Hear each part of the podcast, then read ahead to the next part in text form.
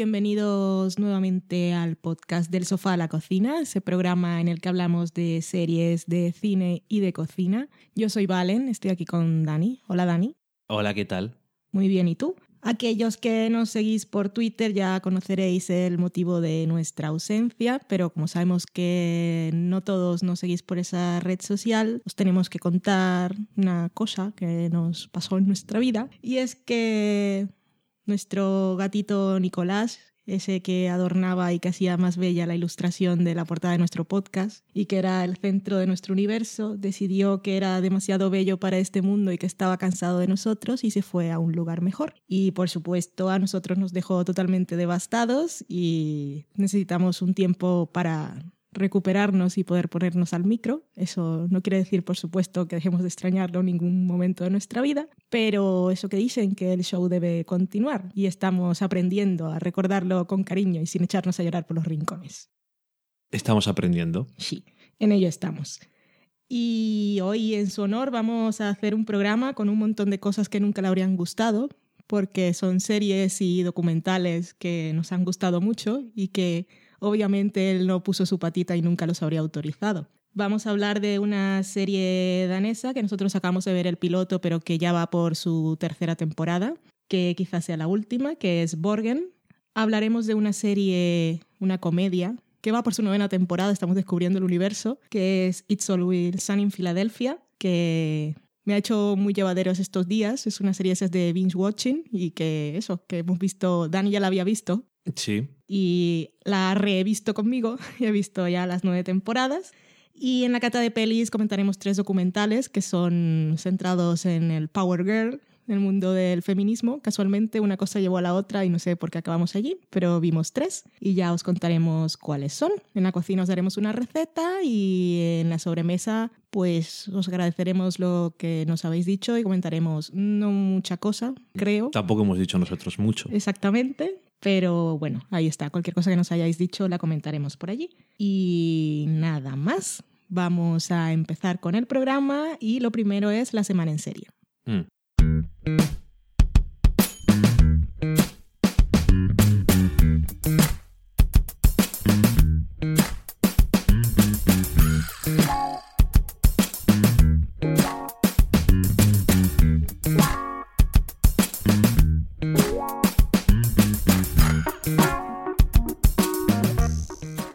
La semana en serie con Borgen.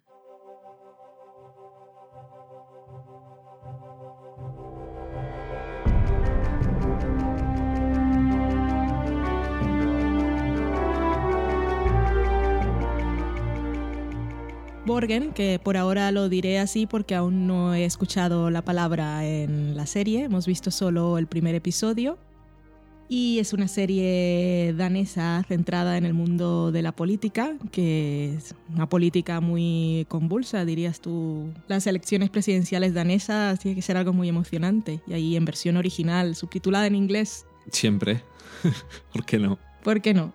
Eh, está creada por el señor Adam Price, que según la investigación de Dani era conocido anteriormente por ser un chef mediático en la televisión danesa. Sí. Junto a otros dos señores que tienen nombres más daneses, como Jeb Gerbig Gram y Tobias Lindholm, no lo sé. La serie está protagonizada indiscutiblemente por Sitze Babette Nussen, que se escribe su, el nombre del personaje Brigitte, pero lo pronuncian como Birgit. Birgit. No sabemos mucho de Dinamarca. No, la señora Birgit Nibor. Bueno, no lo sé. ¿Y quién es esta? Es una señora que milita en el partido... Moderado, creo. Sí, el partido moderado.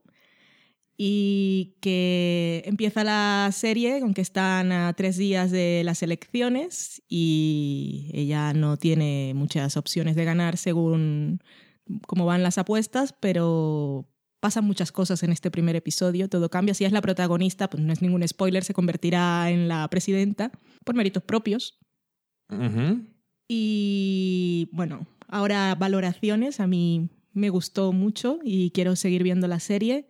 Me gustó porque el personaje de ella es mujer, pues está muy bien construido porque es persona y es mujer y es una mujer inteligente, pero te lo demuestran con acciones. No, te, no está diciendo nadie a su alrededor lo brillante que es, como dirían, por ejemplo, en The Newsroom con el señor McAvoy, que están todos diciendo lo brillante que es y todos están hablando de lo brillantes que son y no hay nadie que tú consideres brillante. Y esta mujer ves que es inteligente y que es normal, y es una mujer trabajadora y es una mujer, es madre y es esposa y, y ha decidido hacer pausas con su marido de quien se dedica a la casa mientras alguno de los dos desarrolla su carrera. Eso, eso me gustó mucho. Si puedes permitírtelo, está muy bien. Sí, pero me gustó porque no es el típico planteamiento de mujer que está en crisis porque tiene que decidir si es madre, si es esposa o trabajadora, sino que han encontrado una forma de, De serlo todo. de serlo todo y de una forma, bueno, natural. Obviamente su familia es importante y supongo que durante el transcurso de la serie habrá algunos que otros conflictos por ese lado, pero está muy bien. Y el resto de personajes son bastante interesantes y las cosas que ocurren también y cómo ocurren, cómo lleva una cosa a la otra y cómo se producen todos los hechos, está bastante bien. Da bastante rabia pensar que la gente en otros países, los políticos, dimiten por ciertas cosas, cosas, eso es, no sé, te hace sentir un poco inferior en la escala social y humana, Ujú. viviendo en España o en cualquier otro país que no sucedan esas cosas. Y, y, y, y eso, sobre todo que en el primer episodio pasan muchas cosas, estás totalmente entretenido y es muy interesante y aprender de política siempre está muy bien y no tiene ese lado idealizado del ala oeste de la Casa Blanca, sino que es algo bastante terrenal y me gustó. Ni el lado más cínico y negativo de De House of Cards, por ejemplo. También hay, mm, te a mí me recordó House of Cards, por ejemplo, que hay un personaje de una periodista joven, pero está llevado de una forma totalmente diferente. Es como, como más amplio el, el abanico de personajes y de cosas que pueden ocurrir, no está tan centrado en un protagonista único. No, y es más realista, dura una hora, es europea, parece que tiene todos los elementos para ser un coñazo bastante, Sí. bastante potente. Mm, Y no, no sé cómo serán los demás episodios, porque como dices tú, en este primer episodio pasan un montón de cosas. Ujú. Y son, bueno, son tres días, pero están llenitos. Y bueno, hay que ver cómo serán los demás episodios si continúan este mismo ritmo, pero desde luego a mí el primero me sorprendió. Tampoco tenía unas ganas enormes de verlo, si no lo habríamos visto hace tres años. Sí, a mí supongo. me da un poco de pereza. Mí también. Mm. Pero francamente, a mí, por ejemplo, me pareció más interesante que Bron Broen. Pero no porque la otra sea peor ni nada, sino me pareció más interesante esta. Como dices tú, la mujer protagonista está muy bien construida porque parece bastante realista. O sea, Mm. una mujer como que puede existir Sí, de verdad, lo cual no siempre ocurre.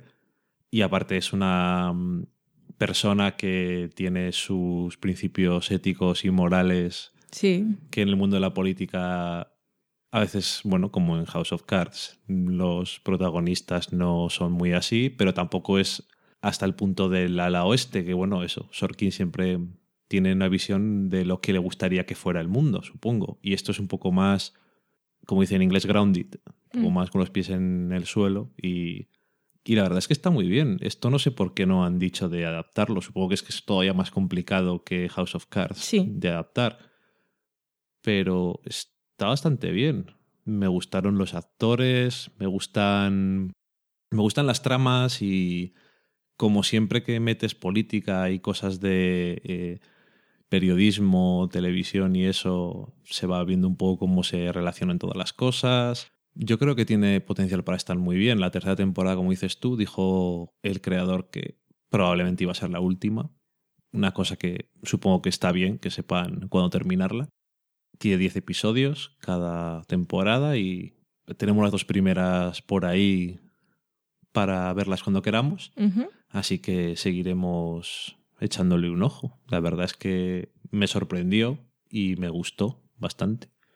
O sea que yo os la, yo os la recomiendo. Borgen, por cierto, se diga como se diga, eh, significa el significa castillo, que por lo que vimos era es un nombre que le ponen un poco así coloquial el, a la sede de tres ramas del gobierno danés o algo así. O sea que supongo que es donde se donde transcurrirá más o menos la, la acción y demás. Eh, bueno, en fin, tienes de todo. Escándalos, cosas... Escándalos que además tienes la parte un poco más grave y luego escándalos súper pequeños que aquí en España serían como... Eso se hace todo el mundo. sí, qué novedad. Pero bueno, en fin. Lo supongo- normal. Supongo que Dinamarca tiene poco que ver con España. Pero bueno, algo huele podrido. Así que supongo que a raíz de ahí sacarán serie.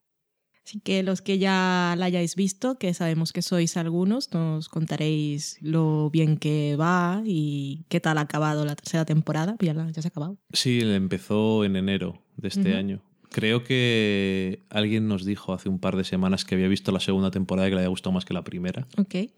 Y los que no, pues ya sabéis que hay material bueno aún virgen por descubrir y este es uno de los que os recomendamos hoy. Ahora nos vamos a un lado totalmente diferente del espectro seriéfilo. Es una comedia de la FX que ahora es FXX y es It's Always Sunny en Filadelfia.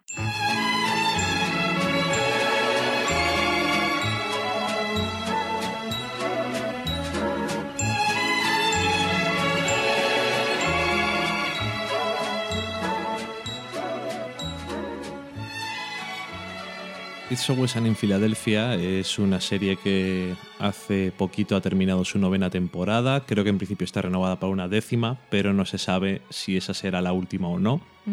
Parece que desde FX empiezan a pensar que va costando más de lo que les gustaría. Supongo que eso pasará según vas avanzando en las temporadas. Mm. Y tienes que pagar más a Sí. la gente que la hace. Porque en un comienzo, y bueno, sigue manteniendo más o menos ese aspecto, la serie es bastante barata. Sí. Los creadores son los mismos que protagonizan la serie. En la primera temporada todos los guiones son suyos. Durante toda la serie bastantes también son de ellos. Y bueno, supongo que solo es por eso. Van pasando los años, va creciendo la fama y hay que pagar más. ¿Pero de qué va la serie? Pues la serie va de cuatro amigos que trabajan en un bar, tienen un bar en propiedad, no sé cómo han llegado a tenerlo, eso es una cosa que nunca se cuenta. Se llama Paddy's Pub, un pub irlandés en el sur de Filadelfia. En un callejón. Sí, bueno, tienen un callejón por un lado y por otro lado una calle en la que no hay nada. O sea, hay un sitio donde no suele ir mucha gente, siempre están los mismos sentados y se les ignora por completo. Y bueno, los, eh, esta gente son Mac, que está interpretado por Rob McElhen. Y, esto es- luego digamos de los daneses, Mm. que es el creador de la serie y que desarrolló la serie con Glenn Hoverton, que es Dennis, el otro, otro de los personajes. Y es la hermana de Dennis, que es interpretada por Caitlin Olson, que es la mujer del creador. Pero eso fue después. Sí, Mm. pero bueno, lo es. El otro amigo es Charlie, que está interpretado por Charlie Day, que es, supongo, de los cuatro el que es un poco más famoso, porque ha salido en alguna película, salió en la película esta de... eh, no me acuerdo cómo se llamaba, de jefes que eran horribles o algo así. Presentó un día Saturday Night Live. O sea, ¿Ah, sí? supongo que Yo no lo había visto nunca en mi vida. pues es más famoso que los otros. Los otros es que no si han hecho algo más en su vida, Ok. básicamente. Y luego en la segunda temporada se, inter- se incorpora un actor mucho más famoso que es Danny DeVito, que interpreta a Frank. Por petición de la cadena. Sí, que dijo, oye, aquí es que esto no lo ve suficiente gente. Y dijeron, pues vamos a meter a este. Y al final terminó siendo un acierto bastante grande, yo creo, a nivel de todo, de creativo, porque les permite hacer ciertas cosas de forma distinta y potenciar ciertos aspectos de alguno de los personajes. ¿Y qué nos cuenta la serie sobre estos personajes? Lo que se les ocurre cada día para intentar ganar dinero, subir en el, estrato social. Podríamos decir que son gente de clase baja, aunque algunos piensen que no, o, o muy baja incluso, dependiendo. Eh, cuáles son las estafas o las artimañas extrañas que se les ocurren cada día. Y básicamente lo que tú estás viendo cuando ves esta serie es las aventuras, entre comillas, desventuras de gente horrible. Así en general. Si no es horrible porque son malas como personas, que en general sí, por lo menos también son horribles hasta de mirar, en algunos casos. Y eso supongo que es una de las cosas que puede no gustar tanto a la gente, al público mayoritario. No va a ser un éxito de audiencia del copón, pues porque no hay ningún personaje que puedas decir, por lo menos alguien hace algo bueno. Son todos horribles. Y no solo eso, sino que además tocan un montón de temas que son bastante tabú en Estados Unidos. En la primera temporada son siete episodios y hablan del aborto, racismo, cáncer, armas, o sea, hay de todo, creo. Y a lo largo de la serie, pues más. eh, discapacitados físicos y psíquicos. eh, en fin, eh, todo lo posible. Y eso, son gente bastante, bastante horrible. Yo la empecé a ver hace unos años, no justo cuando empezó, cuando aquella época en la que nadie sabía lo que era y no sabía ni subtítulos ni en inglés. Esta fue una de las series con las que me curtí bastante el oído, porque es- si no sabes mucho, eh, entender entre tanto grito es complicado. Sobre todo a Charlie. Sí, ese Se fue pone la voz tan aguda me cuando hizo- grita. me hizo. Se me hizo complicado. O cuando habla como si fuera de Texas. Eso también es complicado. Y, y después, pues eso, la recuperé y la estuve viendo entera. Y ahora la he vuelto a ver otra vez. Hemos visto las nueve. Bueno, las ocho primeras temporadas en ocho días o nueve. Mm. Y la novena ya la habíamos estado viendo según eh, estaba. Eh, no recuerdo cuál fue el primer episodio que te puse, pero de esta novena temporada hubo un episodio que te gustó mucho, que fue el en el que intentaban ganar un premio, que era... Fue el primero que me pusiste de la temporada. Sí, El primero que me pusiste en la vida fue el de el debate aquel sobre la existencia de Dios. y es una cosa que sé que te gusta mucho. Y bueno, pues eh, a través de la ignorancia, ineptitud, egoísmo y mezquindad de los personajes y la avaricia de los personajes, pues también intentan hacer crítica de esa forma que hay gente que le cuesta verla. Y a mí, personalmente, me parece una de las mejores comedias que se han hecho nunca. No solamente por cómo hace las cosas, sino porque yo creo que tiene una media de calidad que es súper alta. Y siempre, en cada episodio suele haber un par de historias, o una, o tres, depende de lo que toque, y siempre hay algo que es muy bueno, por lo menos, y no sé, no tiene episodios malos, básicamente. Entonces, sabes que vas con algo sobre, sobre seguro, tiene una constancia y que es muy buena, y supongo que también tiene que ver con eso, que la gente que está haciendo la serie, pues, más o menos es la misma. Otro de los guionistas recurrentes, por ejemplo, es un actor secundario que aparece de vez en cuando, que es el que interpreta al ex cura Cricket, que ahora es... Spoilers, ahora es un vagabundo. pero bueno, da igual. O sea, no son spoilers, pero aquí digo de spoilers. Eh, otra cosa curiosa es que hay muchas cosas de historia que se va arrastrando de un episodio a otro Sí. y entre temporadas incluso. Y un montón de personajes recurrentes que yo no me acordaba que salían tantas veces. Y ahora viéndolo otra vez contigo, pues me he dado cuenta. ¿A ti qué te ha parecido? Porque una de las cosas que yo sabía que te podía echar para atrás Sí. es que Danny DeVito te da bastante asco. Es que me echó para atrás siempre. Yo Pero- nu- nunca la quise ver por eso. Pero es que además, en esa temporada se aprovechan de que es la clase de actor que hace lo que le mandes. Y que se divierte en este papel Sí, de creo. persona totalmente desagradable, eh, tanto a la vista como en sus acciones. Entonces yo dije, "Y esto igual. Sus acciones son tan desagradables que a veces se te olvida lo desagradable que es físicamente. Y no lo digo porque sea bajito y feo, No, no, no se trata de porque eso. va sin camisa. Por ejemplo, hoy que vimos ese primer plano ahí Comiendo melocotones sin camisa. chupando melocotón ahí con la boca abierta y le chorreaba por todos los lados y socorro. No hace nada de una forma. No digamos, digamos que no hace nada con clase. No. Entonces, y, pero como se lo pasa tan bien y le gusta tanto eso, encima es más todavía. Y Entonces, esos es- pelos va más despeinado siempre. Sí. No creo que se peine. No, nunca. Eh, mm, no sé, me gustó, me gustó mucho la serie, me gustó mucho verla entera porque eso me habías mm, enseñado una vez un episodio suelto, me pareció que estaba bien, pero la olvidé y ya está. Y esta novena temporada estuvimos viéndola más o menos Sí. toda. El episodio de los Emmy me pareció brillantísimo. Y, y ya en ese episodio vi lo de la crítica ahí de trasfondo a todas las cosas, que en ese episodio estaban en- querían ganar el concurso al mejor bar y se preguntaban por qué nunca lo habían ganado y todo era una crítica al sistema, que estaba muy bien.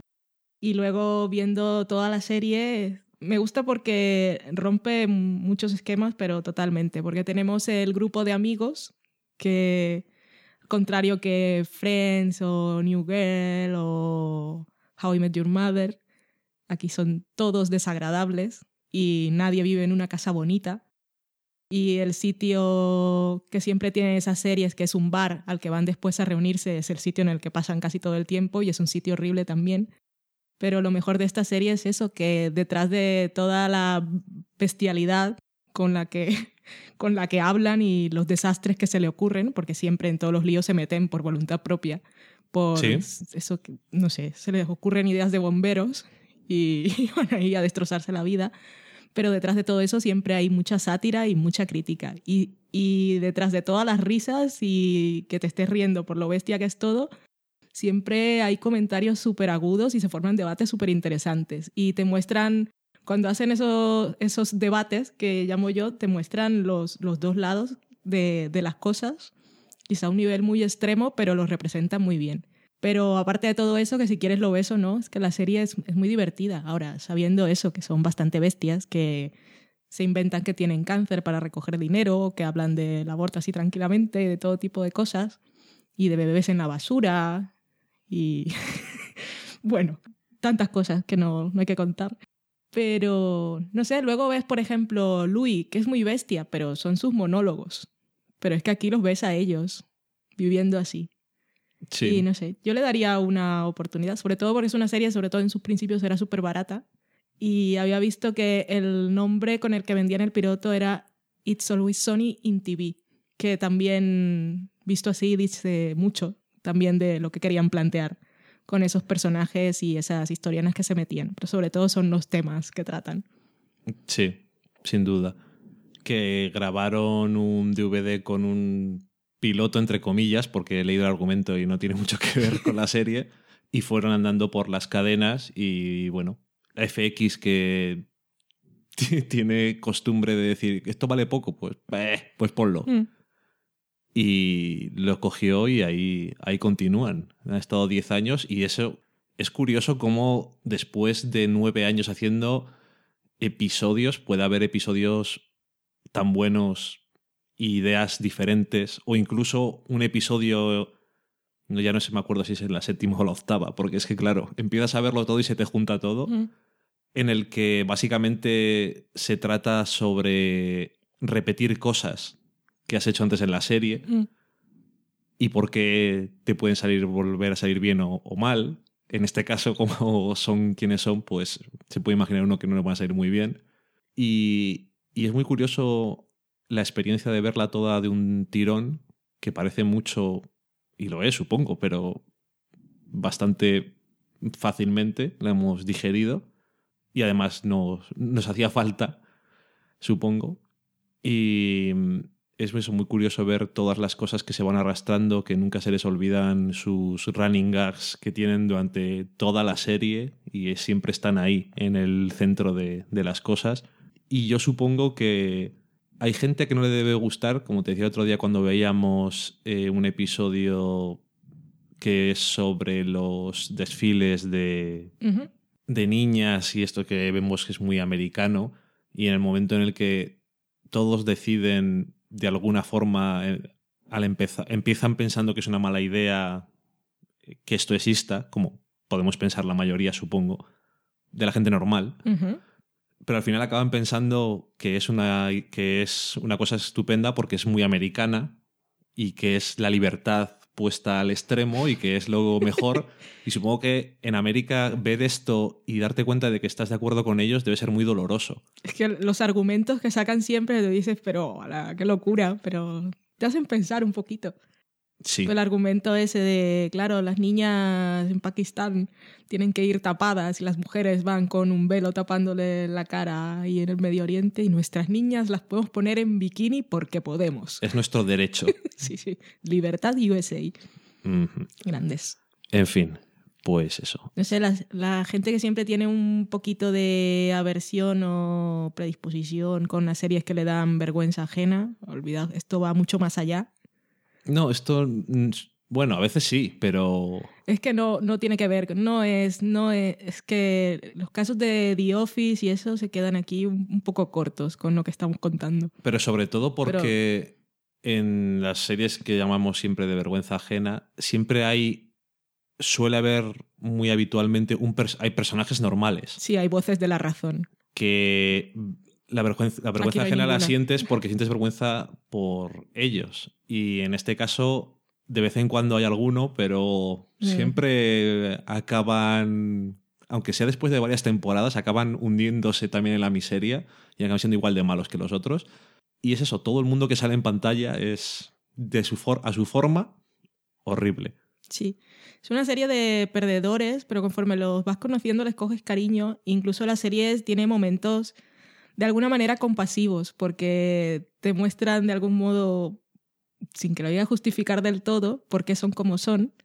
Pero sí, y también te queda muy claro que con toda esa mm, maldad y mezquindad que parecen tener, en el fondo son súper naif. En realidad es que no saben dónde están, No. ni dónde vienen, ni por dónde les da el Y aire. lo que son bastante, son bastante ignorantes. También. Pero bueno, es parte del encanto, supongo. Y, Cuando sabes de lo que están hablando. por cierto, leí que la camarera, que la llaman así. La creo, camarera. La camarera, aunque salen un montón de episodios, nadie sabe su nombre, está casada con Charlie. Ah, Pero después también. se ve que se llevan bien allí. Mm, Oye, Está todo en familia. sí. Y esa es nuestra recomendación. Si tenéis días perdidos ahora en fiestas navideñas, pues probad. Si no os gusta, pues nos insultáis, que no nos va a importar.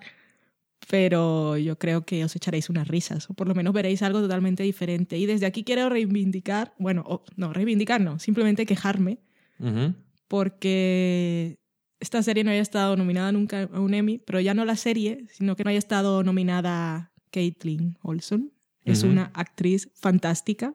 A ti lo que más te gusta es lo del vómito. A mí me encanta. Es que es buenísima. Es, es muy buena, muy buena en comedia. Si me la ponen nominada con mi adorada Tina Fey, con Emmy Poehler, con quien quieras, yo se lo doy a ella. Como actriz de Mm. comedia es mil veces mejor porque es que, oh, qué grande es. Es muy buena. Sí, Fan. la verdad es que sí. Además, si alguien dice, voy a seguir su consejo por cualquier razón, empiezan por la primera temporada, que la vean, que está bien, pero si no salen huyendo, que vean la segunda. Mm. Porque la segunda temporada es más a lo que se parece la serie. Porque Sí. en la primera temporada, aparte de que no esté el personaje de Danny DeVito, el personaje de, de Caitlin Olson todavía intentan hacerlo como un poco más el centro moral de la serie y a partir de ahí ya pasan. Absolutamente, y la hacen igual que los otros, que supongo que es una cosa mucho más igualitaria, ya que estamos hoy también muy feministas. Sí. Y para dar la última advertencia, por si alguien realmente no quiere ponerse con ciertos temas, cuéntales, por ejemplo, qué pasa cuando quieren cobrar un dinero del gobierno, como cobrar un- una subvención o un... ¿Cómo se llama? ¿Cómo se llama lo del paro? ¿Subsidio? un, o- un subsidio y le hacen una serie de preguntas, que si, como si son adictos al crack, ¿qué deciden hacer ellos? No, sí. Van Denis y Dee, y Denis dice que su hermana es discapacitada mental, eh, no se lo creen demasiado, y dice que él es adicto al crack, o exadicto al crack, y también que quieren esta subvención, este subsidio, Entonces les dicen que necesitan los papeles médicos, obviamente. Así que ellos deciden que lo más lógico es hacerse adictos al crack Por supuesto. para poder tener los papeles y cobrarle subsidio. Mm. Y no trabajar. Esa es la base de todo, es no trabajar. El único personaje que realmente le gusta lo que hace es Charlie, Hmm. que es el personaje más mísero en sentido económico, pero es, que no, más no feliz, tiene yo creo. ningún conocimiento. No sabe leer ni no, tiene, no- escribir. no tiene nociones sobre el, el dinero en sí, para qué sirve y, y cuánto es un dólar o algo, porque a él le ofreces tres dólares por algo y, y lo hace, no tiene ni idea. Sí, yo con 5 dólares como un mes. ha sido porque me hago bolas eh, de energía con harina, leche y vitaminas. Exactamente. Es que está ahí, está ahí. En fin, es muy recomendable, pero es obviamente no es para todo el mundo. Hmm. Yo lo digo, o sea, si a alguien no le gusta, pues diré, pues, ¿qué le vamos a hacer? es que es normal. Pero bueno, que supongo que, que no venga solamente yo a decirlo, que lo digas tú también, eso es muy bueno, porque así la gente dice, ah, también le gusta una persona normal. Muy bien, recomendada entonces. Nos vamos a la cata de pelis.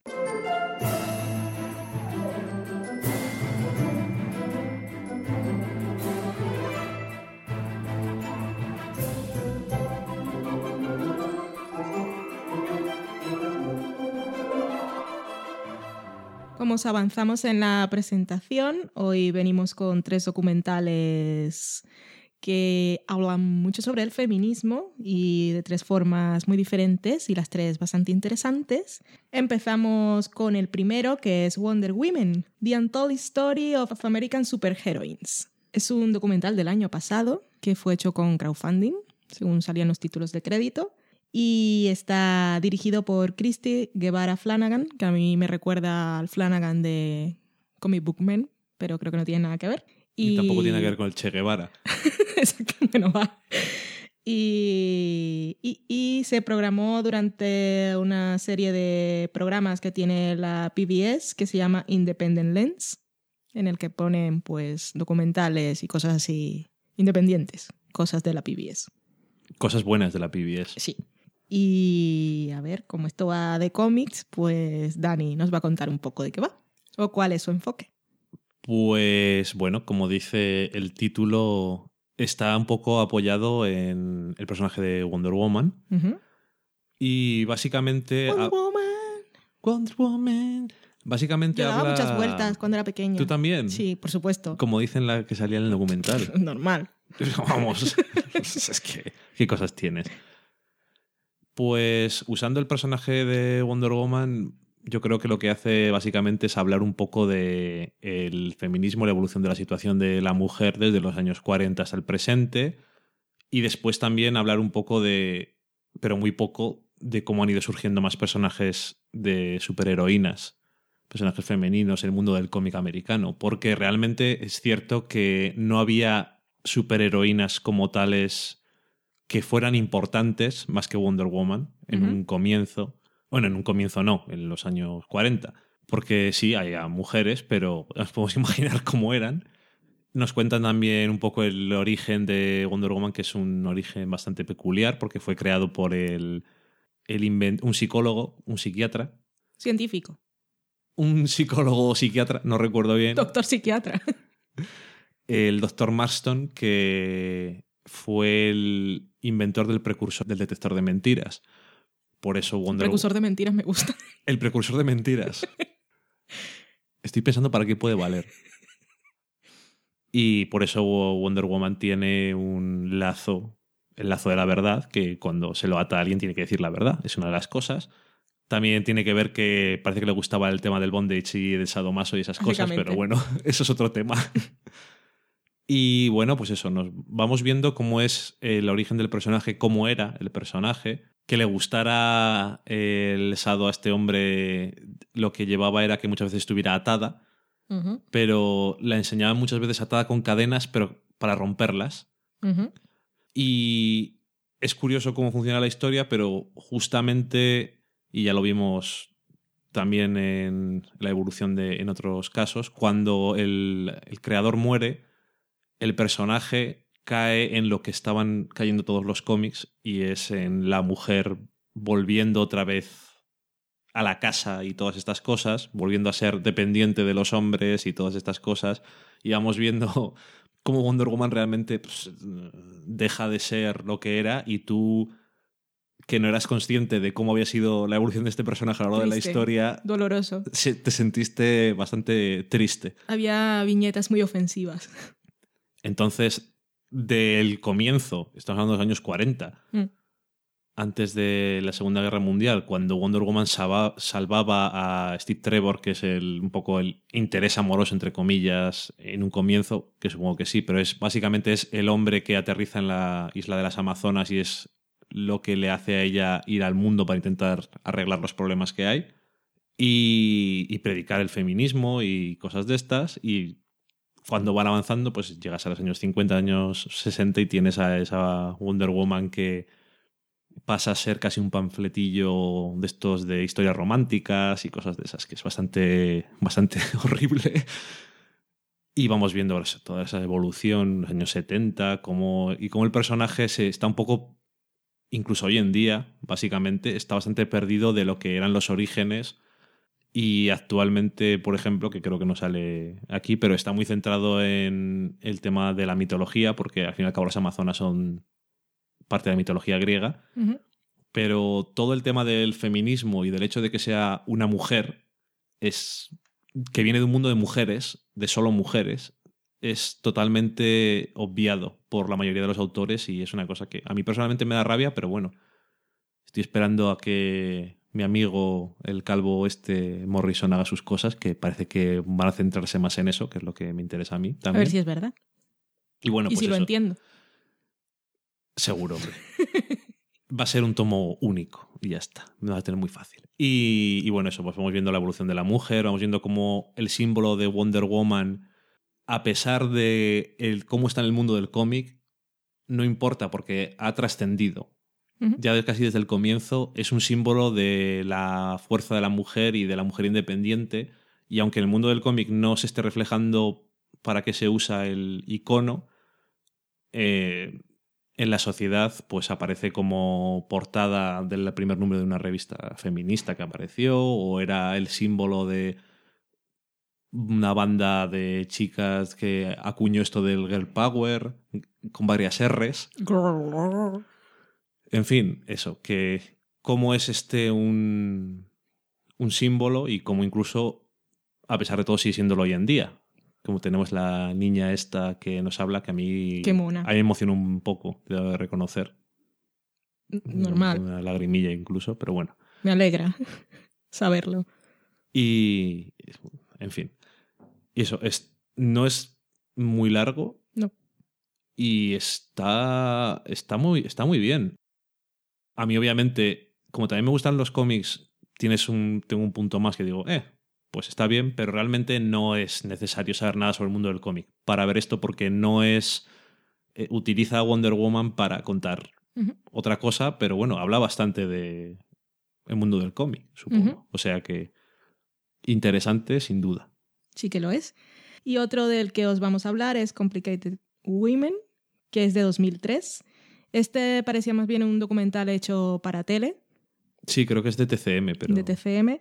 Está narrado, por cierto, por Jane Fonda y está basado en un libro de Mick Lasalle. ¿Y qué nos cuenta esto? Pues habla sobre aquellas películas que se hicieron antes de lo que se llamó el Pre-Code Production, que es el código Hayes, que es el código de censura. Que cambió radicalmente cómo se veían, qué se podía ver y de qué se podía hablar en las películas y sobre todo cómo se representaba en ellas a la mujer.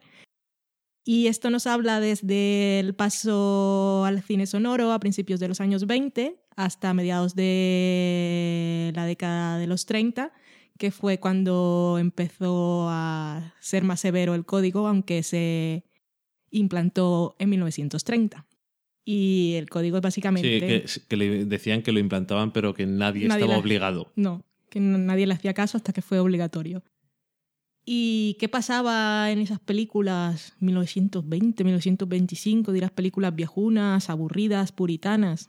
No, nada que ver. ¿Qué se veía en estas películas? Se veían muchas protagonistas femeninas, mujeres fuertes, mujeres divorciadas, mujeres que disfrutaban del sexo, mujeres asesinas, mujeres poderosas. Mujeres que tenían aventuras, que dejaban a sus maridos, que no les perdonaban a sus, ma- a sus maridos Nada. sus aventuras. Sí. ¿Pero qué es esto, hombre? Sí, sí, sí.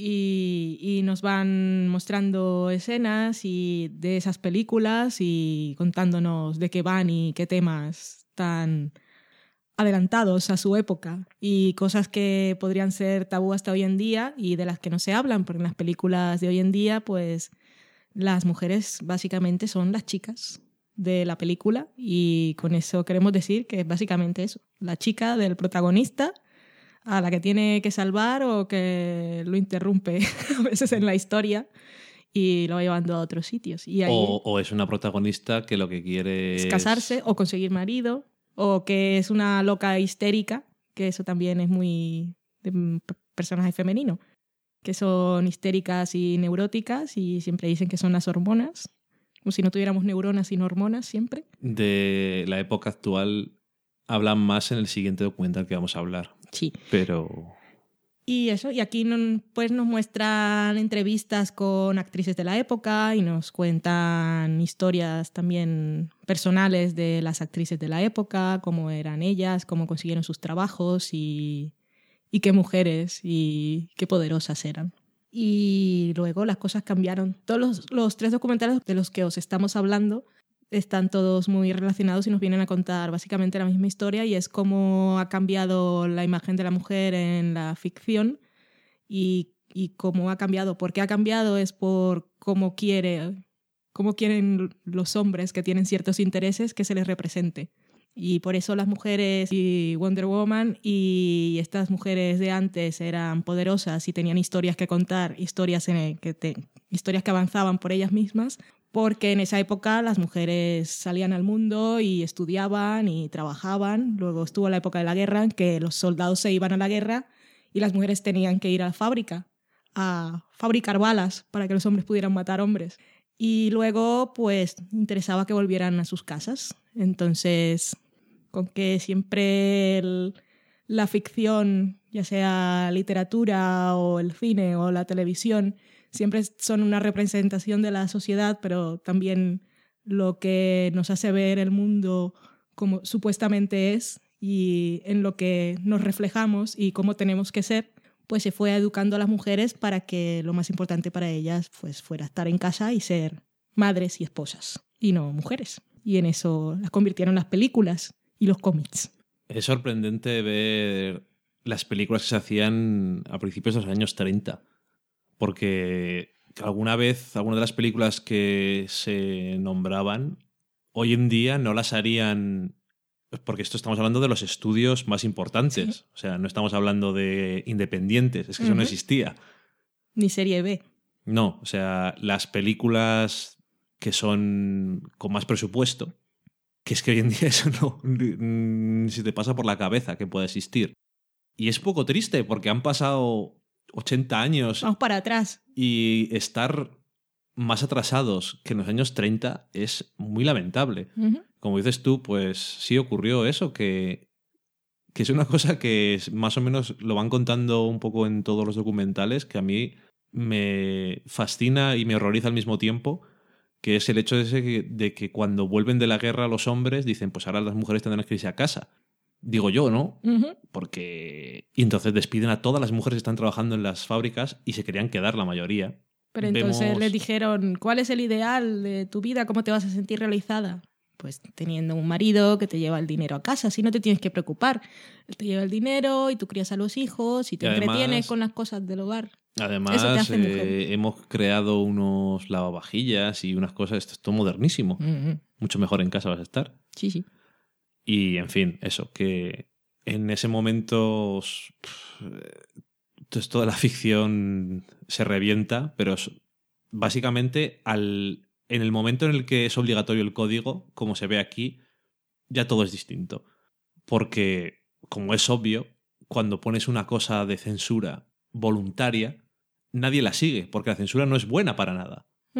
Lo- la única censura que puede servir para algo sería la autocensura, pero ahí ya entra lo de cada uno. La censura externa es que no es buena, ni la quiere nadie. Cada uno quiere hacer lo que mejor le parezca en la ficción. Y en este caso es que eso, ver la historia de una mujer que era prostituta, su padre era su chulo, se va y su meta es eh, ser la ser millonaria y ser la pero claro cómo hace esto casándose con un millonario no. No. Eh, escalando pisos hasta la cima aunque sea muchas veces utilizando sus armas pero bueno ella lo que quiere es llegar al, al poder no ayudándose de, de nadie. Es cuestionable pues alguno dirá pues sí pues vaya furcia pero bueno es un personaje que es así y Mm. ya está y esas son cosas que incluso hoy en día en Estados Unidos yo no, no creo que aparecieran. Muchas de las películas que se, que se muestran en este documental no tienen nombre en español porque me imagino que no podrían ni censurarlas cuando estaba Franco porque dirían, es que esto, para eso no la, no la ponemos, porque No. es que no puedo hacer nada con ella. No, daba igual que la pusiera que fuera hermana del protagonista, como hicieron en alguna ocasión, porque sería aún peor. Exactamente. Pero los sensores de la época eran tan estúpidos que en algún caso de esos era aún peor. Una cosa muy rara, pero bueno, lo que tiene cuando el cerebro no te tira muy bien. Pero bueno, en fin. Y el último documental que tenemos eh, se titula Miss Representation, que es Miss de señorita y Miss Representation con una sola S y unido es mm, representar mal. Y en este caso es un documental del 2011 que está hecho por Jennifer Sibel Newson, que es una actriz más o menos conocida. A mí me sonaba de Sí, Life, ¿Te sonó? la rubia que era la ex mujer del protagonista. Y es uno de esos documentales que tiene un poco de voz en off y tal, pero no es. No es muy. No se da tanta importancia como alguno de lo que hemos hablado que no nos gusta demasiado, pero sin embargo existe, supongo, porque es una especie de. de forma de decir, este documental le he hecho porque me surgió esto personalmente y estoy intentando descubrir las cosas ¿Qué fue lo que le surgió personalmente? bueno, pues que tuvo una hija. Estaba y- embarazada. Estaba embarazada, perdón, iba a tener una hija. Y dijo, ¿y qué mundo le espera a mi hija? Para las mujeres, ¿cómo va a ser el mundo cuando ella sea una mujer? Y se dio cuenta de que el mundo actualmente para las mujeres era una mierda. Eh, y entonces se centra un poco en el... Esto de mal representar se refiere a represent- la representación de las mujeres, ya sea en la ficción, como en, en el tanto por ciento de mujeres están al cargo de grandes empresas. En fin, eh, Como las mujeres que presentan telediarios. eh, sí, ¿Cuál es la diferencia entre una presentadora y un presentador? sí, se... en fin. Eh, ¿Cuáles son las noticias? ¿Cómo se dan las noticias? Los temas. Eh, eso, y cómo se representa a la mujer, lo que comentabas tú, de hacía un estudio sobre cuántas mujeres estaban, cuántas películas estaban protagonizadas por mujeres, cuántas de esas mujeres eran realmente protagonistas, de verdad, ¿Qué historias protagonizaban? qué tipo de historias protagonizaban. Y sobre todo un montón de datos que básicamente lo que hacen es dejarte un poquito, un poquito bajo. Sí, este es un poco es- más divulgativo y va dando muchos datos, pero, pero entretenido igualmente. Sí, le, lo estrenaron en Sundance y es un poco eso divulgativo, un poco para decir, pero mirad cómo estamos. ¿Esto qué es? Un poco de denuncia también. Sí, es un poco que la mujer está indignada y... Bueno, aparte de hacer el documental, ya muestra también que hace un montón de cosas, de actos y de... Y de a decir, decir de caridades. Ya no me sale la palabra ni de español. Es una activista Es feminista. una activista feminista, sí. Y, y eso que vas viendo cómo están las mujeres, eh, ves a mujeres hablando y también a niñas que dicen, y a niños que dicen, pues eh, normalmente lo que hacen es esto y lo que veo cuando sale una mujer es esto. Y bueno, para su crédito hay que decir eso, que no es especial técnicamente. El anterior tampoco, que parecía estaba, que estaba hecho en los 90. Ujú. Hay que reconocerlo. Sí. Pero es, es que es bastante interesante. tenía música gratis. Es horrible en ese aspecto. Pero es que son. En el caso anterior, es, habla sobre una época que no es muy conocida, supongo. Bueno, por mí, por lo menos. Y en este te dan un montón de datos y un montón de. para que veas cómo está de jodidas las cosas. Y aparte de eso, digo que para su crédito tiene un par de momentos que son muy graciosos por tristes. Sí. Eh, no sé si un- uno de ellos era eh, una presentadora en, MS, en MSNBC, el canal de noticias que tiene en cable, la NBC, que decía, bueno, ahora vamos a dar una noticia sobre Paris Hilton, creo que era, Decía el hombre. Decía el hombre. Y decía la mujer, eh, no, no vamos a dar esto porque esto no es una noticia, solamente es una foto de... Sí, sí, vamos a dar la noticia. Que no, hombre, que no pongáis esto. Y lo ponen, por supuesto, porque... Lo ha dicho el hombre. ha hecho el hombre que la pongan. Y espero que o el hombre o la mujer que estuviera en la sala de edición o que dirigiera el programa lo hiciera adrede porque sale un plano... cortan un segundo antes Facepalm. Y tienen a la mujer ahí hundida en la absoluta miseria. Diciendo, ¿pero esto qué es? Además que debe ser un programa de la mañana y me recordaba que ahora estoy leyendo La mística de la feminidad. Y que decían que, si queréis, en estos documentales van muy bien, sobre todo los dos anteriores, para entender mucho a Betty Draper, por ejemplo, y a las mujeres de la época. Y hablaba, por ejemplo, en La mística de la feminidad, está escrito por Betty Friedan, y ella en su época, que es la época del inicio de Mad Men, finales de los 50, trabajaba para una revista femenina, como lo que sería hoy Cosmopolitan. Y claro, cuando hacían las reuniones editoriales, el jefe decía "Es que aquí no podemos hablar de política ni de economía, pues las mujeres eso ni lo entienden ni les interesa. Sobre todo si no le vas a hablar de economía, pues le tienes que decir que ahora la leche está más barata porque es algo útil. Pero hablar de cosas a niveles más altos que solo pueden discernir los hombres, no. Entonces, todo esto lo estoy diciendo, por ejemplo, esa decisión de ahora vamos a hablar de Paris Hilton, ese parecía un programa de esos de noticias de la mañana. Sí. Claro, la mujer igual quería hablar de otras cosas. Decía, pues vamos a hablar de noticias de verdad. Y él, no, sí, vamos a hablar de Paris Hilton, que esto es lo que le gusta a las mujeres. Pero no solamente eso, que igual no quería hablar de otra cosa, simplemente era como, me niego a poner como noticia en un programa que se supone que que, Paris es serio, Hilton está borracha y se le ven las bragas. que es que es estúpido. Y, en fin. O bueno, también sería una entrevista de una mujer que entrevistaba a un hombre que decía alguna barbaridad. Oh. Uno de estos que son de pantalla partida y ahí no te la, no te la pierdes su reacción. no me extraña. Hay también las declaraciones esas tan grandes. ¿Quién era? ¿Era un político de los 80? Eh, sí. Sí, era- no era de los 80, no era de antes. De antes. Bueno, daba grandes declaraciones de el feminismo no es... Es de cuando surge el feminismo, ¿eh? Sí. Sí. El feminismo no es un movimiento social ni lucha por los derechos de las mujeres. Esto simplemente el plan de dominación mundial de esa raza femenina que lo que quiere es matar a sus hijos, Sí. practicar la brujería Ajá. Y, y volverse lesbianas. Exactamente. Yo lo vi que lo tenía muy claro. No sé en qué se apoyaba para eso, pero yo lo veía que lo tenía todo el plan. Que ese orden está bien, pues si matas a, la- a todos los hijos y practicas y te vuelves lesbiana, pues en un momento los hombres morirán. Ahí falta lo de la brujería, yo lo, lo habría puesto primero, por ejemplo, practicar la brujería y matar a los hijos y a los hombres también, de paso, ¿no? Y No luego sé. volverse lesbianas. Es, es bastante cómico, Hmm. básicamente. En fin, eh, es triste viendo estos documentales que vas viendo cómo... Claro, yo creo que hay cosas que no están tan mal como antes. Mm. No puedo pensar de otra forma. No, ya no, por lo menos ya no tenemos que estar luchando por algunos derechos básicos. Bueno, depende de dónde, claro. Pero aún así, o sea, vas viendo, primero ves evolución, ves cómo era el pasado y ves cómo es el presente con los tres documentales.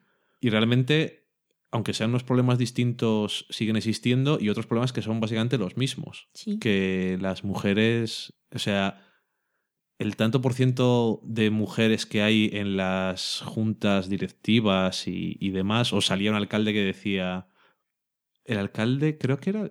¿Era de Filadelfia? sí, ese hombre era un héroe, pero un tipo joven, atractivo. Sí. Y además tenía jefe de policía y jefe de bomberos, eran mujeres, y ahí defendiendo, porque las había puesto, no porque eran mujeres y quisiera make the point, sino porque eran las mejores en su cargo. Sí, pero que decía él. Bueno, entonces, ¿dónde están? Claro, cuando... ¿Dónde está el jefe de policía entonces? Está aquí. ¿Y el jefe de bomberos entonces? No, también es una mujer. No entiendo. En fin, eh, eso. Es básicamente para. Sí, las cosas están mejor. Pero seguimos hablando de... Tengo que pensar- Después de la revolución de los 60 y los 70 hemos vuelto un poco atrás, porque ya no tenemos que estar manifestándonos por ahí. Bueno, eso depende de dónde, porque luego vienen... Todavía seguimos con tengo derecho a decidir y el aborto y ese tipo de cosas. Uy, eh, creo que hoy han, en Europa han echado para atrás algo sobre el derecho de aborto, Pues justamente, el Partido Popular de Europa. Pues pero eso bueno. es que hace un siglo entonces las mujeres estaban mejor. A lo que voy es que yo creo que muchas cosas están mejor las mujeres, pero que esto te hace ver también no solamente que las cosas pueden ir a peor, sino que no te puede no te puedes volver conformista porque realmente las cosas si no hace la gente nada por ellas, pues y no solamente en el tema de las mujeres en Mm. general, que es una cosa que la generación de mis padres dice también sobre España y eso que últimamente parece que la juventud se moviliza mucho, pero hasta hace cuatro o cinco años lo que más decían era que ellos luchaban mucho por los derechos y que nosotros habíamos nacido en un mundo Somos resignados. en el que ya tenemos ciertas cosas que las damos por sentadas y no estamos acostumbrados a luchar por cosas básicas. Entonces, bueno, cuando te quitan algo es como, "Bah, solo es eso. Mm. Y bueno, en fin, ahí está. Hay- que queda día mañana. Acabamos con esto la cata de pelis y nos vamos a la cocina.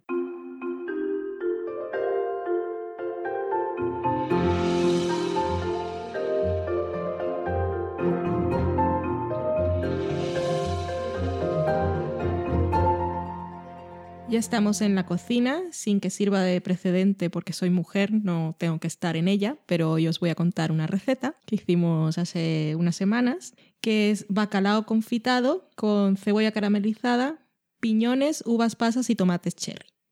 Esta receta es muy fácil, solo necesitáis una cosa que igual no tenéis en casa, igual muchos sí, y si no, pues lo compráis que es muy barato, que es un termómetro de cocina. Termómetro digital, que es lo que tengo yo, si no, si sois más modernos, uno de esos de láser, que están muy bien. Necesitáis dos lomos de bacalao desalado. Ya lo compráis al punto para preparar o lo desaláis vosotros mismos. No os voy a explicar cómo se desala porque yo no lo sé. Supongo que se va poniendo en agua y se va cambiando no sé cuánto tiempo. Ajá. A lo largo de un día más o menos hay... Lo malo es que en cada sitio venden el bacalao. Que cómo sabes si está bueno o no. No lo sabes. Compras siempre el bacalao en el mismo sitio Mm. y lo desalas siempre la mismo, el mismo tiempo. Por eso a mi madre a veces le queda un poco más salado O más soso. o más soso. Pero lo bueno es que te pases un poco. Porque le puedes echar sal. Sí. Si te queda salado, ¡buh! Ya está. ¡uh! La hemos fastidiado. Pues necesitamos eso. Dos lomos de bacalao desalado, mm, gorditos. Una botella de aceite de oliva del más suave. No cojáis el más fuerte porque es para confitar. Una cebolla, unos piñones, unas cuantas uvas pasas y tomates cherry si podéis conseguir de esos que vienen en la ramita, que son tomates cherry en rama, más que nada por decoración. Pues eso, ponemos en una cacerola en la que nos quepan los dos lomos de bacalao, uno al lado del otro y sin tocarse, y que sea profunda, honda. Tenemos que poner aceite que cubra totalmente los dos lomos. Y ponemos este aceite a temperatura media y estable, que es un poco difícil de controlar con la vitrocerámica, Sí. pero por eso tenéis el termómetro. Y hay que calcular la temperatura del aceite a 80 grados. No, lo ideal es que no pase de allí, pero si pasa un poco, no. ¿Qué dicen los libros si no tienes termómetro? Es que puedas meter el dedo y esté caliente sin que queme y que nunca llegue a burbujear. Pero un poco es, arriesgado. es arriesgado porque no sabes si está a 80 o a 70. pero bueno, eso dicen si queréis probar. Ese bacalao lo vamos a tener allí durante 20 minutos aproximadamente. Ujú. En 20 minutos suele estar un lomo de tamaño normal. Entonces dejamos ese bacalao ahí esos 20 minutos, ponemos los tomates cherry en el horno a unos 200 grados con un buen chorro de aceite de oliva y sal, pimienta si queréis, a que se hacen, así que se rustan.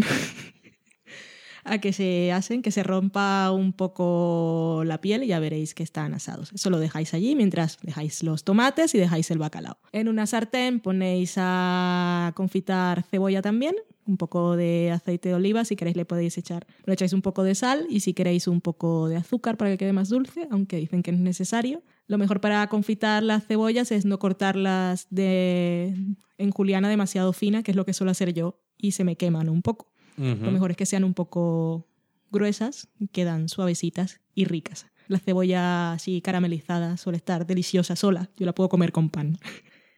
En otra sartén ponemos a tostar los piñones y cuando la cebolla ya esté casi al punto ponéis allí las uvas pasas. Luego añadís allí los piñones también y es que ya no hay nada más que hacer, esperar que esté el bacalao. Ponéis en el plato bacalao, la ramita de los tomates y la cebolla confitada con las uvas y los piñones. Y ya está, tiene el contraste ahí de dulce y salado. Una cosa que se me olvidó, cuando pongáis los lomos de bacalao, los ponéis con la piel hacia arriba. Y ya está, nada más. ¿Qué queda el bacalao? El bacalao ya sabéis que tiene esa textura así como de, de láminas, Flaky. sí. Y cuando está Las confitado, pues mucho mejor. Sí, suave, muy delicado. Es un plato, es una forma diferente de prepararlo y queda muy rico. Se pueden hacer muchos pescados así confitados también, ¿verdad? Sí. Y después eh, el aceite se puede guardar. para usar en frituras de pescado o, cualquier, o confitar otro pescado. Pero no lo uséis para hacer otras cosas. Porque Bueno, le quede el queda, saborcillo. queda por... si en todos los sitios siguieran ese simple consejo, Sí, yo una vez me comí, eran, ¿qué era? Era una tapa en una época esas de, cuando hacen aquí ferias de tapas en Burgos y en un bar nos pusieron algo que era patata, queso brie y mermelada. Y las patatas las habían... el mismo sitio que el pescado. Sí, sí, sí, sabía. ¿Y esto porque sabe a pescado si lleva queso y mermelada? Y eran las patatas, las olías así y olían a pescado. Además, pescado con queso brie mermelada. Era horrible. No. No, no, no, no, no está nada bien. Mal. Sí, muy mal. Y esa es la recetita de hoy, que ha sido muy rápida. Y así. Pero muy buena. Más, un, poco, un poco más de tiempo que lo que he contado, pero no mucho más. Eso en media hora lo tenéis en el plato. Sí. Y además tiene nombre así largo para impresionar a los invitados. O sea que siempre está bien. Muy bien. Hemos cumplido todos los parámetros de la buena comida. Ponemos una promo y ya nos vamos a la sobremesa. Promo de cotidianos toma 44. ¿Cómo le explicamos a mi madre que es cotidiano? Ah, Tu madre ya sabe lo que es un podcast. Es un podcast semanal de noticias donde comentamos todo aquello que nos ha llamado la atención de las portadas de los periódicos, En 30 minutos. aproximadamente. ¿Y dónde nos puede buscar? Pero, pues, Mamá, tienes que irte al icono ese del zorrillo abrazado a la bola del mundo en el rincón de la izquierda y ahí pones cotidianos.es y encuentras toda la información para poder suscribirte a iTunes, mandarnos un mail o incluso seguirnos en Twitter como cotidianospod. Pero si tu madre no tiene Twitter, ella nada más conoce YouTube, Me para allá, YouTube es Dios. No, YouTube y Ubuntu. será Ubuntu. Eso lo explicas todo.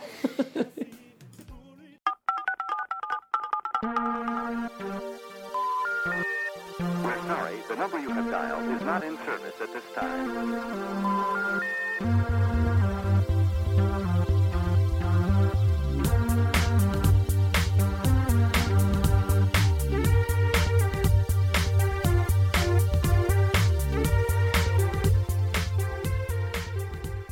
Vamos a hacer el repaso de vuestros comentarios por las redes, email y todas esas cosas ahora en la sobremesa.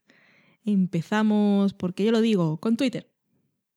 Pues empezamos con Twitter. Tengo alguna cosilla por ahí. A Javier M. Callan, que es M. Callan o Macallan en Twitter, dice que muy bueno vuestro podcast. Pues un saludo, muchas gracias. Miguel Pastor, que es Miguel Vesta en Twitter, decía que iba en el coche escuchándonos y que tenía ganas de debatir con nosotros la versión original. Y decía que era porque está de acuerdo. Entonces digo, ah, vale, entonces sí. Yo voy a pasar ya de ese tema para siempre. Últimamente lo leo cada vez más y cada vez me importa menos. Me alegro. Decía que se lo había pasado muy bien escuchándonos y que bienvenidos de nuevo al iPhone. Pues esperemos que no diga lo mismo otra vez. Jesús Herrera decía que sus compañeros de curro se habían descojonado de la risa tras escuchar su intervención en el último programa. Jesús Marilyn. Jesús Marilyn, Hechu73 en Twitter. Y que gracias por tratarle también, que era fan nuestro. Y nosotros suyos, es de la Sí. casa. José Pena, que es Josito PB en Twitter, decía que nos estaba escuchando. Un saludo, que no creo que no lo hemos nombrado nunca. Freedom, que es EM Tiersen, decía que tenía buena pinta nuestro podcast. Qué bien.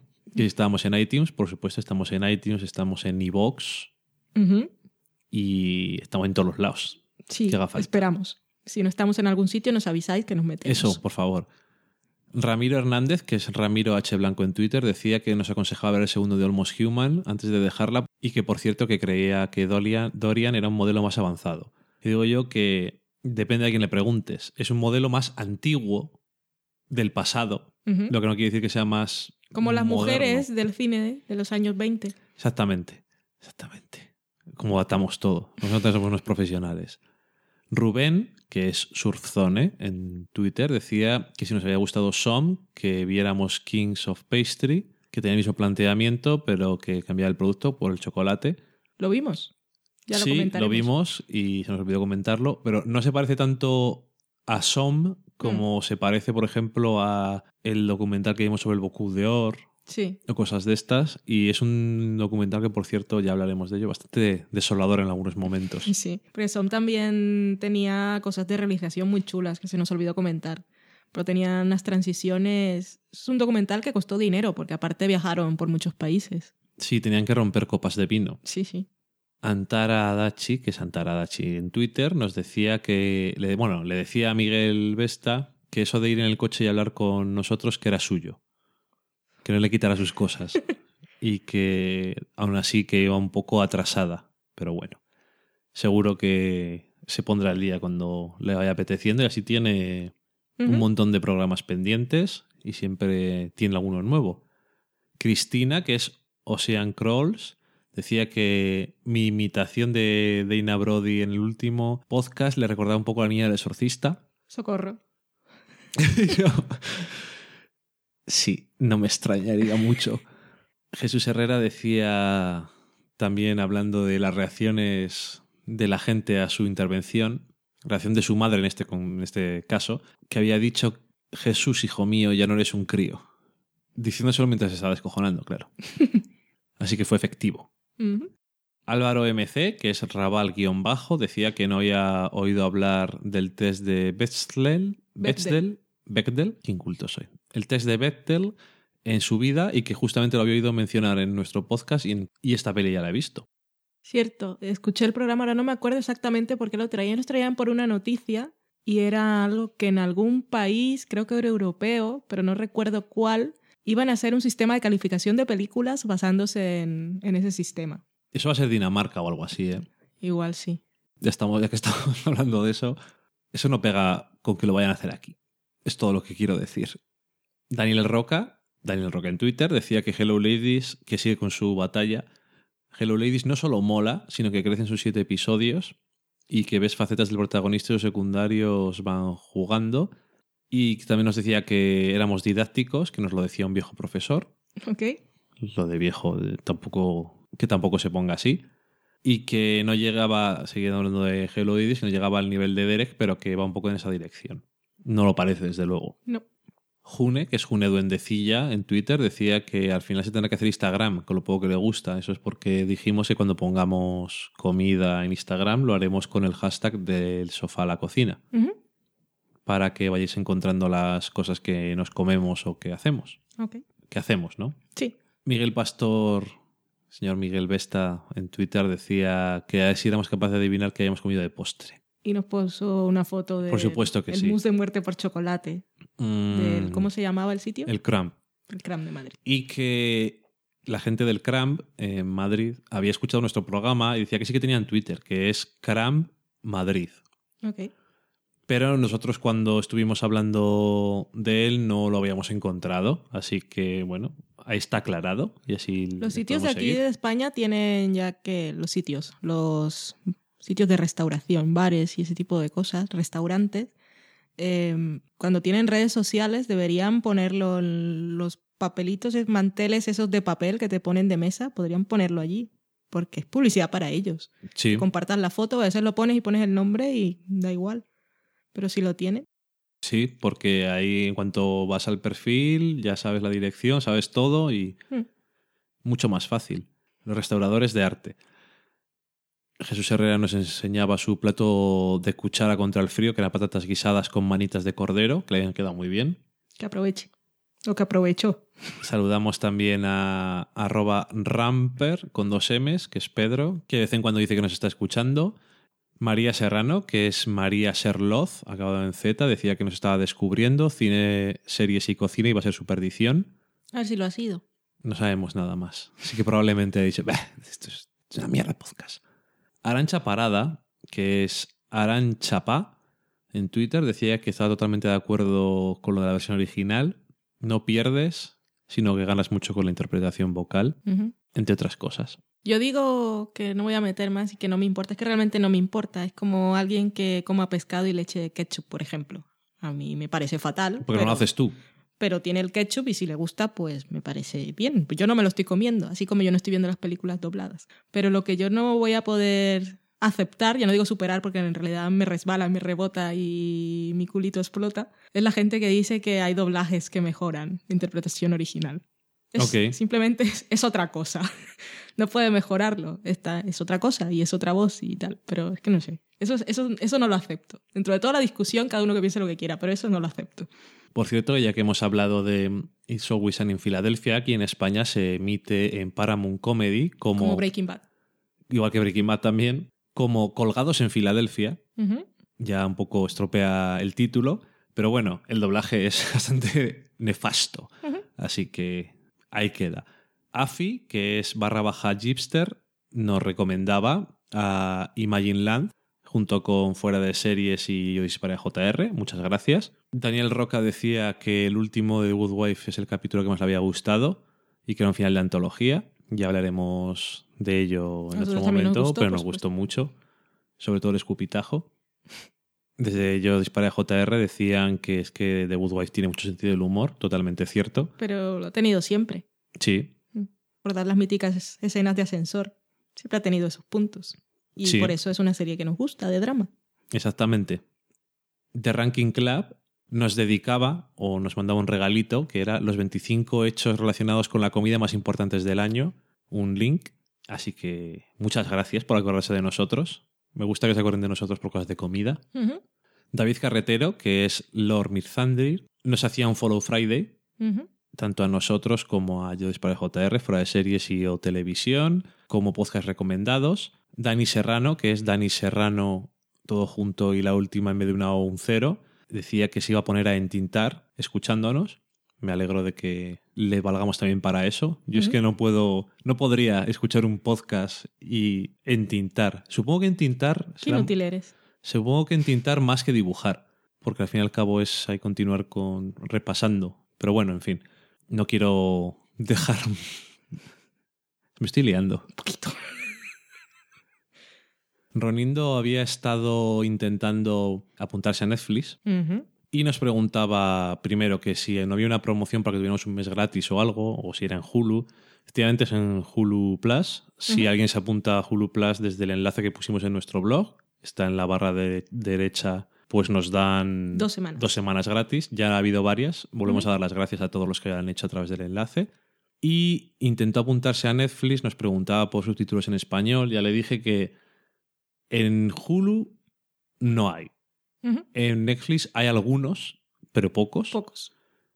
En las cosas nuevas que son de Netflix, Las series. hay las series nuevas de Netflix, están hasta dobladas, pero eh, no es lo normal. Hay muy pocas series de Netflix. Y él había visto que su inglés, bueno, decía que su inglés, mm, allí, allí estaba la cosa. Entonces había intentado apuntarse a Netflix México, porque era más sencillo el tema de los subtítulos y demás, pero que no había conseguido porque la tarjeta no le había funcionado. Curioso. Sí, es raro. A ver si lo consigue. Intenta hacerte una tarjeta virtual, que eso es una cosa que funciona bastante bien. O probar en Netflix de algún otro país de América Latina, que no sé si todos comparten la misma programación. Obviamente no es la misma de Estados Unidos, pero No. igual la de ellos. Ni sí. siquiera la de Canadá o la del Reino Unido. Mm. No lo sé, puede que sí. Desde luego, por ejemplo, en Amazon es una cosa que sabemos que no funciona. Para Amazon Prime no funciona. Mm, mm. Solamente puede ser tarjeta estadounidense. Sí.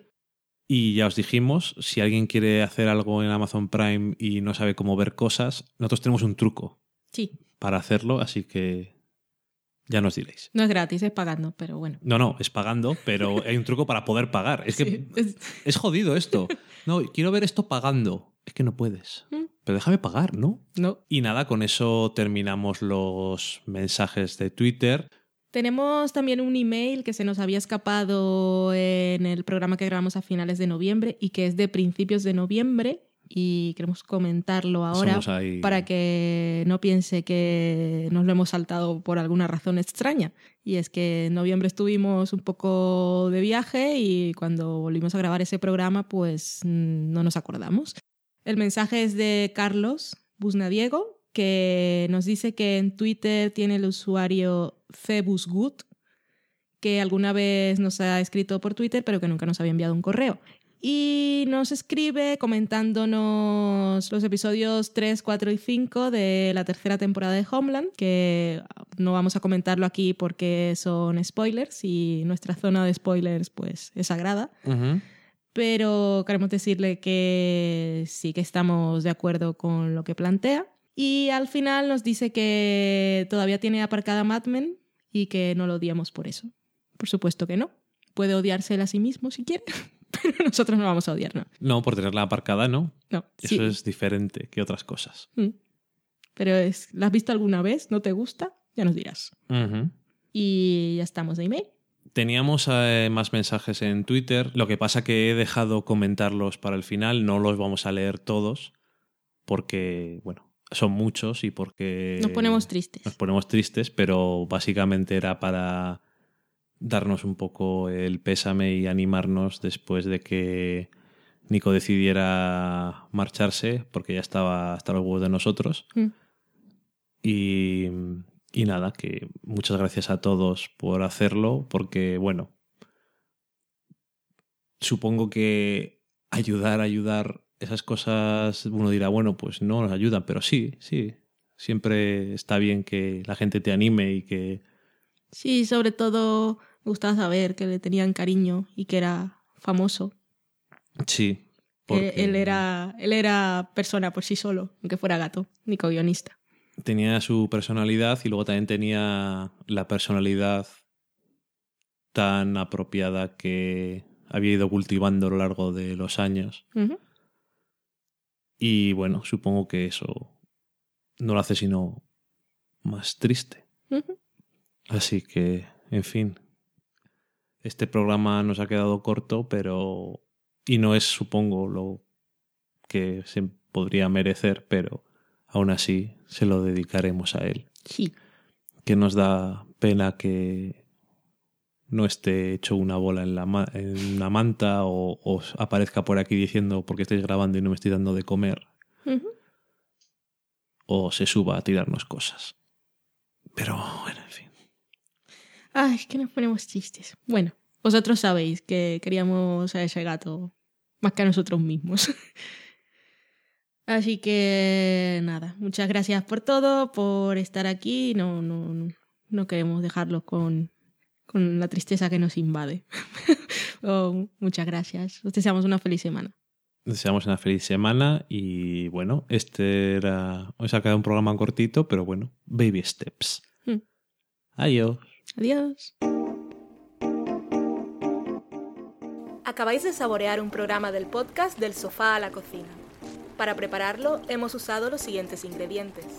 Un Dani, una Valen, un Nico y una licencia Creative Commons, reconocimiento no comercial, compartir igual. Cuando tenemos los ingredientes, los picamos muy finos, los dejamos pochando en una sartén y cuando estén caramelizados, los mezclamos con la licencia Creative Commons, que, cuidado, no admite uso comercial de la obra original ni derivadas, que se tienen que distribuir con la misma licencia que la original, siempre citando a los creadores. Después de 10 minutos, condimentamos la mezcla con iTunes, iBooks, Twitter y un poco de Facebook. Si no encontráis las adecuadas en el mercado, buscad el nombre del blog.